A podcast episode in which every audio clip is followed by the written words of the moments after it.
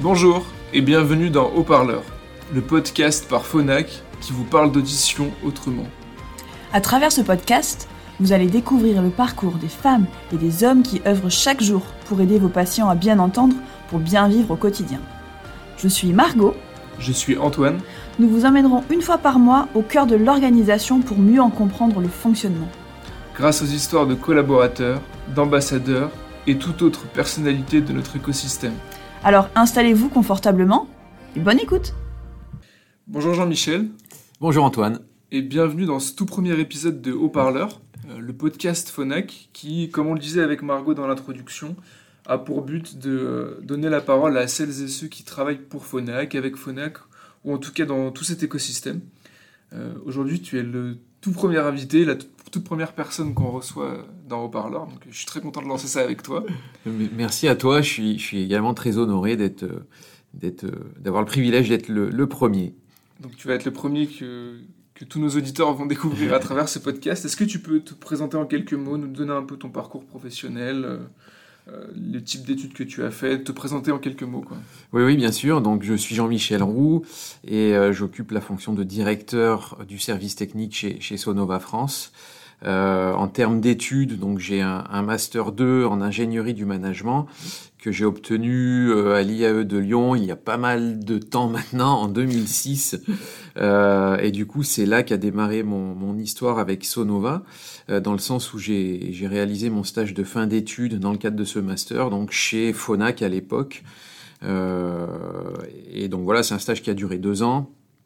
Euh, qui m'a permis euh, bah, de découvrir en profondeur le, le, le fonctionnement euh, de l'entreprise. voilà, entreprise voilà, dont, dont, le secteur m'a tout de suite intéressé et, et, dont le, le fonctionnement m'a aussi m'a aussi intéressé et donc voilà j'ai été très heureux de pouvoir de pouvoir intégrer l'entreprise de manière définitive après mon, mon master euh, donc voilà, c'est là qu'a commencé mon parcours euh, chez Sonova. Et donc j'ai commencé euh, en tant que manager de l'équipe contrôle qualité, qui comprenait quatre personnes à l'époque, sous la responsabilité du, directeur technique. Euh, et ensuite, j'ai pris une équipe supplémentaire euh, pour finalement donc prendre la tête du service technique en 2009. Euh, ça fait déjà quelques années. D'accord, donc en fait, tu as fait toute ta carrière chez Sonova, chez Phonak, depuis la fin de tes études jusqu'à aujourd'hui. Oui, c'est ça, c'est pas banal par les temps qui courent, euh, où, euh, où, on, a, où on s'inscrit un peu moins dans la durée euh, au sein, au, voilà, au, au sein de, de, des entreprises. Mais voilà, il faut croire que j'ai pu trouver chez Sonova matière à, à, à, rester aussi longtemps. voilà, et j'espère encore poursuivre mon parcours au sein de l'entreprise pour les, pour les années à venir. Bah, c'est tout ce qu'on te souhaite en tout cas. Euh, tu travailles donc au service technique. Est-ce que tu peux expliquer euh, quelle est la vocation de ce service? Quel est son, son objectif euh, principal? Oui, oui. Donc au sein des services techniques, ici à Bron, on, on, prend en charge les fabrications de produits sur mesure, euh, donc des marques du groupe Sonova, ainsi que, que les réparations. Donc voilà, c'est nos deux principales activités euh, qui sont conduites euh, au, sein de, différentes équipes. Euh, donc on a, on a au sein des services techniques 35 collaborateurs environ, répartis en 5 équipes. donc on a le laboratoire sur mesure, qui s'occupe de toute la partie euh, commande, fabrication d'intra-auriculaires et embouts sur mesure. Donc cette, cette, équipe, elle est en interface permanente avec nos clients, puisque un de, de ses, euh, un de ses rôles est, est, de vraiment conseiller les clients sur le choix, le meilleur choix des produits sur mesure. Euh, et, et c'est une équipe qui interagit en permanence aussi avec nos centres de, de fabrication, qui sont euh, qui sont des centres d'expertise euh, communs à, différents pays euh, donc, pour, pour Sonova. On a ensuite l'équipe accueil technique qui constitue le point d'entrée de chaque demande de SAV. C'est une équipe qui assure également le lien avec nos clients pour tout le suivi après-vente des appareils. Donc là aussi, voilà, une interface permanente avec nos clients. Et donc ensuite, on a euh, les équipes qui s'occupent des réparations proprement dite. Donc deux équipes qui, réparent les appareils, hein. une équipe contour, accessoires, système Roger, et ensuite une équipe intra-auriculaire et embout sur mesure. Et donc enfin, l'équipe contrôle qualité qui assure le contrôle de toutes les réparations et leur expédition chez nos clients. Donc voilà, euh, c'est de nombreux collaborateurs qui, collaborent de manière très proche au quotidien euh, et également qui font preuve de, pas mal de polyvalence euh, pour nous permettre de faire face à différents aléas qu'on peut rencontrer dans notre activité, comme des variations de volume. voilà, donc c'est c'est tu, parles de polyvalence j'ai une question qui me vient. Euh, ça veut dire que les postes dans les différentes équipes sont, interchangeables? Est-ce qu'une personne euh, au contrôle qualité peut faire euh, de la réparation ou travailler au laboratoire sur mesure? Ça peut arriver, effectivement, et on a pas mal de collaborateurs qui sont passés bah, au cours de leur parcours professionnel au sein de différentes équipes. Donc l'intérêt après, c'est de conserver la polyvalence qu'ils ont pu acquérir euh, d'une part, et développer aussi euh, de la polyvalence sur, sur d'autres tâches. Euh, pour qu'effectivement bah, on puisse venir en aide des, des, équipes qui en ont le plus besoin en fonction de où sont les points de blocage, on va dire, dans le cadre de l'activité. D'accord. Tu es arrivé en, en 2006. Aujourd'hui, vous êtes 35 personnes, c'est ce que tu disais il y a quelques minutes. Mm-hmm. En 2006, vous étiez combien? Est-ce que le service a vraiment évolué en termes de nombre? Euh, c'est une bonne question. Alors j'avoue que euh, j'ai tendance à pas tellement me souvenir des, événements passés. Euh, donc te dire combien on était à l'époque, je ne sais pas. C'était une fourchette, histoire qu'on ait un ordre d'idée de l'évolution du service. Alors c'est clair qu'on a, on a dû augmenter un petit peu en termes d'effectifs. Euh, mais finalement pas tant que ça. Euh, voilà, on a plutôt fait évoluer nos process au, fil des années euh, pour pouvoir pour pouvoir augmenter notre capacité de travail en fait. D'accord. Et du coup, tu parles d'évolution dans, dans, les process. comment ton service a évolué? Est-ce que les missions de réparation en tant que telles ont évolué ou c'est plutôt tout ce qui va autour en termes de, de de processus d'organisation, de, gestion de la performance, euh, de tracking? Effectivement, donc le métier reste plus ou moins le même hein, qu'il était à l'époque. Euh, mais c'est effectivement euh, tout ce qu'il y a autour qui a quand même pas mal changé. tout à l'heure, je parlais de centres d'expertise, donc on, il y a eu euh, un, souhait donc de la part du groupe de, créer des pôles d'expertise régionaux euh, qui sont en mesure de, collaborer avec différentes filiales donc euh, du groupe. Donc il y a eu effectivement cette évolution là dans le cadre de la fabrication des produits sur mesure. Euh, également, donc nos outils de travail ont, beaucoup, euh, beaucoup évolué. Euh, depuis 2008, on, utilise le logiciel SAP, qui est le logiciel central de gestion de l'entreprise. Donc là, ça a été une grosse étape aussi dans l'évolution de, l'entreprise d'une manière générale. on a aussi intégré d'autres outils pour la relation client comme Salesforce. Et, voilà, et, également, on, a fait évoluer notre organisation du travail, notre, euh, nos méthodes de management, euh, de manière à ce qu'on puisse bah, toujours rechercher de, nouvelles pistes d'amélioration et mettre en place des, des, process innovants qui nous permettent de, toujours proposer une meilleure qualité de service, mm. euh, une qualité de produit euh, également toujours meilleure euh, et, de nouveaux services à nos clients. Ouais, je vois. Donc en fait, on parle beaucoup en ce moment de transformation digitale, enfin depuis quelques années déjà, qui touche toutes les entreprises. On a un peu plus l'idée dans certains services, mais c'est vrai que même au service technique, la transformation digitale vous impacte aussi. Tu parlais de nouveaux logiciels euh, on parle du CRM qu'on utilise, c'est des choses qui vous impactent aussi au quotidien.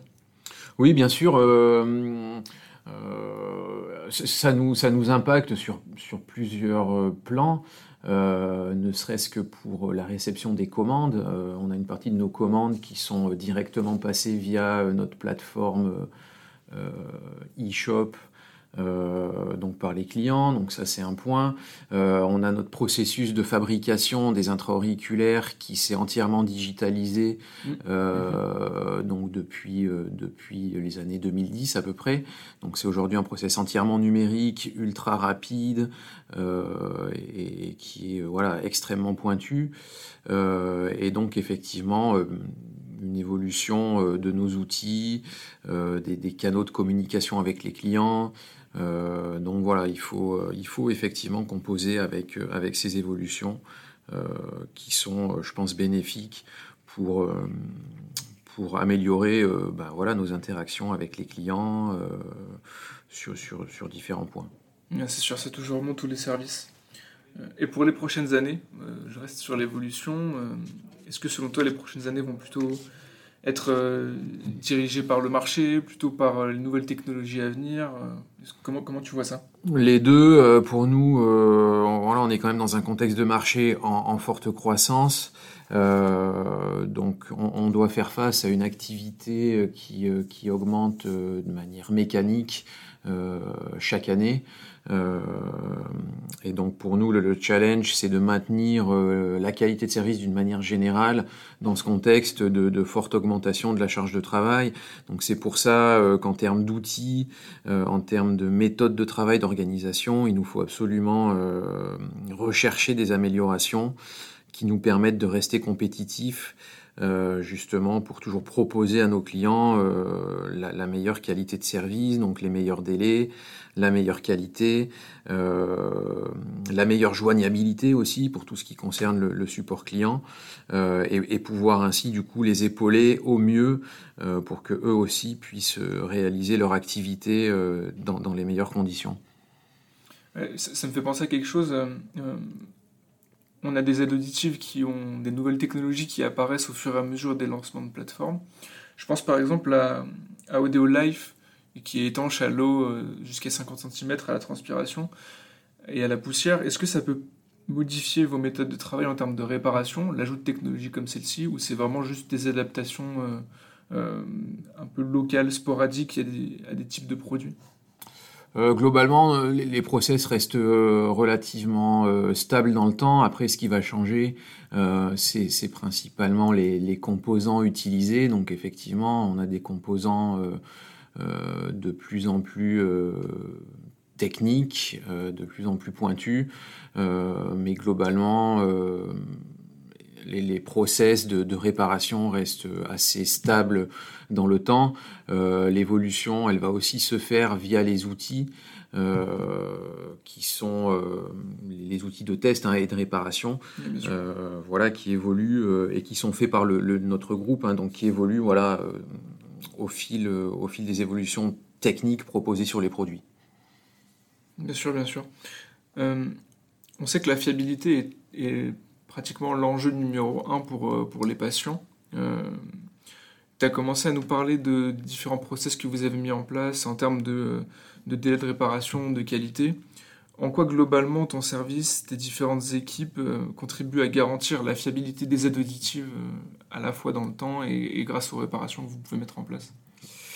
On a un rôle quand même assez important dans le sens où alors en termes de fabrication, euh, le but c'est de proposer le produit le plus adapté euh, à la morphologie et euh, au profil d'utilisateur. Donc ça c'est un point pour les fabrications de produits sur mesure. pour les réparations, le, but c'est de réparer les, appareils conformément à des, à des process et à des règles très, bah, très strictes euh, qui, euh, qui, permettent au groupe Sonova aujourd'hui ben, d'être certifié euh, par le biais de différentes normes qui sont, qui sont nécessaires pour tout distributeur d'équipements médicaux.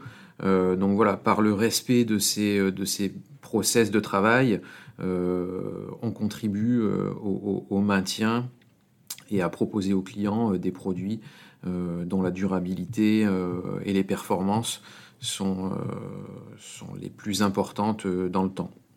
Voilà. Et on mesure, on mesure euh, ces niveaux de qualité je dirais de manière très régulière, de manière à, s'assurer qu'on reste bien sur des, standards très élevés. Ok, c'est très clair.